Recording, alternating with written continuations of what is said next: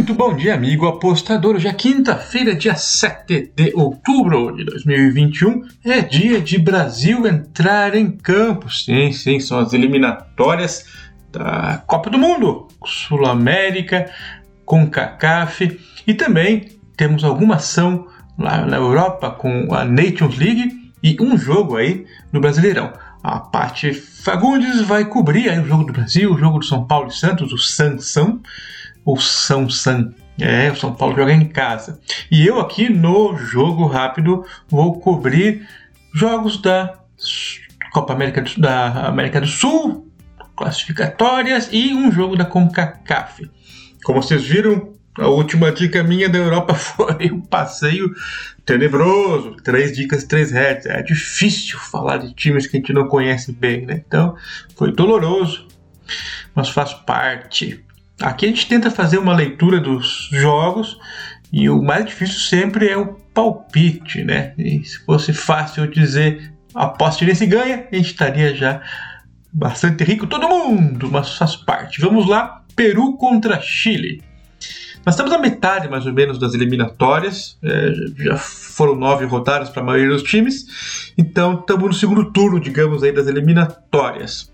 O Peru está em sétimo lugar e o Chile em oitavo, ou seja, são cinco ali lugares desejados pelos times, sendo que quatro de preferência para vaga direta. Então eles estão um pouquinho longe, mas é, em termos de colocação, mas de pontuação, qualquer vitória aí já sobe bem na tabela, então tem espaço para galgar posições aí para os dois times. O problema é eu jogar bem o futebol, né? O, o, Peru vem de um empate em 1 a 1 com o Uruguai em casa, ganhou na Venezuela 1 a 0 em casa e perdeu para o Brasil 2 a 0 jogando fora. Então, fez o que tinha que fazer contra a Venezuela, contra o Brasil também fez, ajudou a gente, e contra o Uruguai, um jogo difícil, empatou. Já o Chile perdeu para o Brasil, jogando em casa, não foi muito bom, mas o Brasil a gente torce por eles, gostamos. É, empatou fora contra o Equador 0 a 0 e perdeu para a Colômbia 3 a 1 Também não é nada fiasquento, mas não é bom também, né? É, empate e duas derrotas. Vamos falar sobre essa seleção peruana. O time depende muito do talento do Guerreiro, mas ele não está mais em boa fase e talvez nem jogue titular hoje, para você ter ideia. É, parece que o time está completo. Para hoje, eu estou vendo aqui o elenco. Eles têm o Cueva, aquele mesmo que jogou no São Paulo e no Santos. E o time tem Advíncula e Lapadula, aquele que tanto bate até que fula. Não ficou boa essa piada. Ô editor, depois você tira aí. Eu tento ser engraçado, mas às vezes não consigo, né? Vamos lá.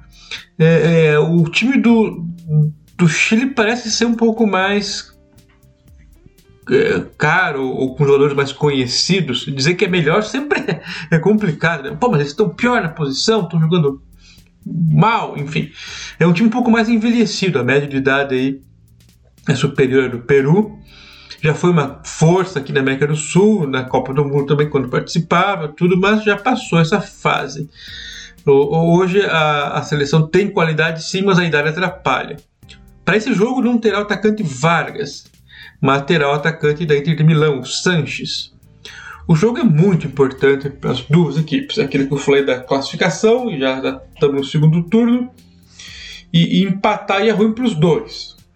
O, e quem ganhar fica na briga por ali. A vantagem do Peru, claro, está numa fasezinha assim recente um pouquinho melhor e joga em casa. Tem, tem uma tradição antiga maior o Peru, mas o Chile recentemente é, é, superou o Peru nesse sentido de ser o time a, a ser batido. A questão é, quando os times têm necessidade, a gente espera gols, a gente espera é, é, ambas marcas, a gente espera over.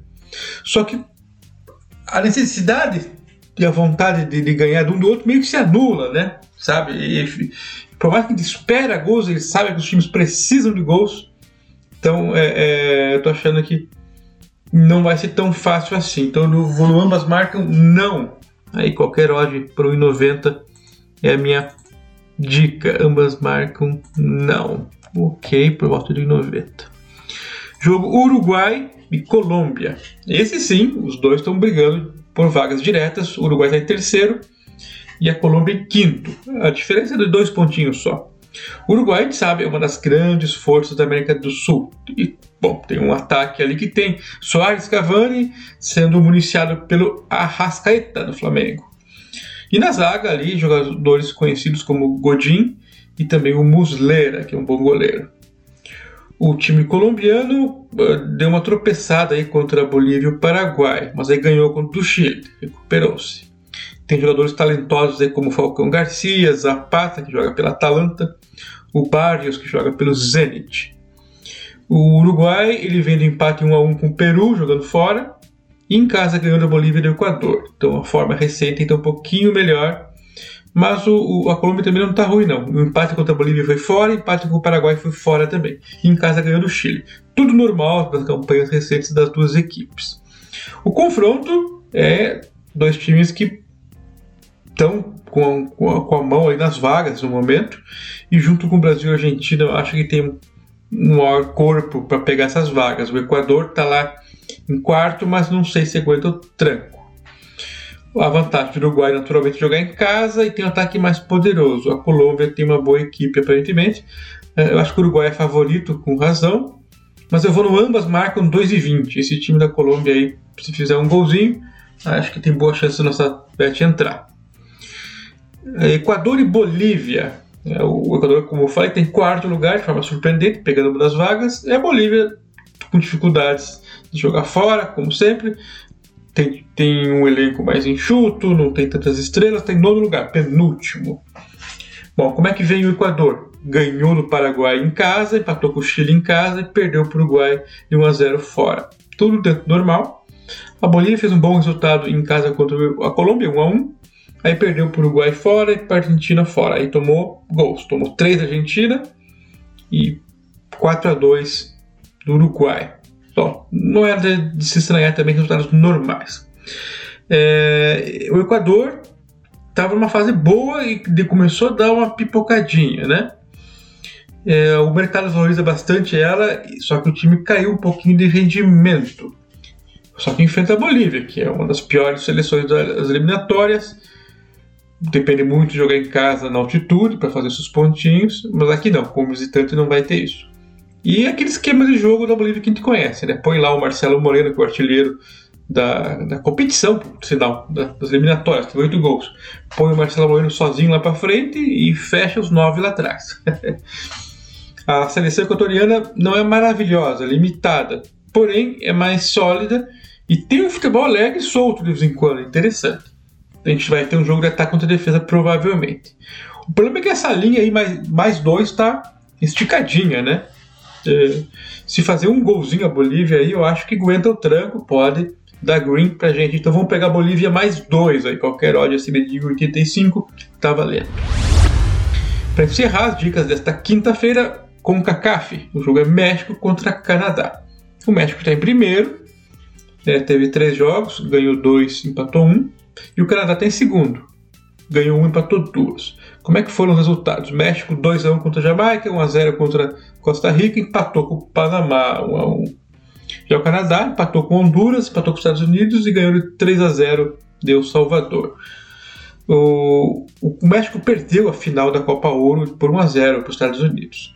Tem decepcionado aí com vitórias curtas contra Jamaica e Costa Rica, não cobrindo o handicap, e simpatizinho aí contra o Panamá. O time do México tem qualidade, o campeonato, a liga doméstica deles é bem forte, bem interessante, mas o time não se renovou muito na seleção. Parece um pouco, time um pouco mais envelhecido. Já o Canadá perdeu justamente para o México nas semifinais dessa Copa Ouro aí por 2 a 1. A estrela do time é o Alfonso Davis, aquele mesmo lá do Bayern de Munique. Ele pode jogar como ponta esquerda, lateral, enfim, e vai jogar. Também tem o atacante do Besiktas, o Larin, ele é artilheiro da CONCACAF, com nove gols. Bastante, hein? Uh, vamos tentar achar uma bet aqui para esse jogo. O Canadá nunca venceu o México jogando fora. Bom, mas isso aí às vezes pega uma, uma amplitude temporal muito grande. Um passado muito longínquo não conta muito. A equipe do Canadá é bem razoável e o México tem tropeçado aí nos últimos eh, momentos. Então a gente considera, claro, que o México é uma equipe mais perigosa, principalmente jogando em casa, e que jogar com a sua torcida ali, a seu favor. Bacana, claro. Uh, a seleção é razoável. Eu gostaria de pegar aqui Canadá mais um. Sabe? Só que o mercado até deu esse mais um, só que caiu. Metade no Canadá. O que mostra que a, a, o mercado também achava que estava exagerada a vantagem do México. Só que agora bateu a linha México menos 0,75. Quase 2 a odd. Eu vou indicar esse México menos 0,75 porque é o que o mercado oferece. Mas eu acho que não é jogo para dois gols do México ganhar, sabe? Eu acho que vai ser mais apertado do que é, essa linha indica. Eu gostaria de pegar então o, o México menos meio, só que a partir de 1,80 pelo menos, que não tem ainda no momento. Então, entre o, Canadá mais um odd baixa, eu vou me arriscar no México menos 0,75 a quase 2 de odd. Mas presta atenção, não vai ser um passeio como se esperava em outros momentos. Até pode ganhar fácil, mas é, cuidado porque as atuações recentes do México não foram lá grandes coisas e o Canadá aos pouquinhos tem melhorado no seu futebol, principalmente o feminino, né, que foi campeão mundial aí, é, o da Olimpíada, na verdade foi da, Olimpíada que era ano passado que virou esse ano, é isso aí. Então encerramos nossas dicas para esta quinta-feira. Não perca daqui a pouquinho a Paty Fagundes no Acorda Apostador também. Valeu, tchau!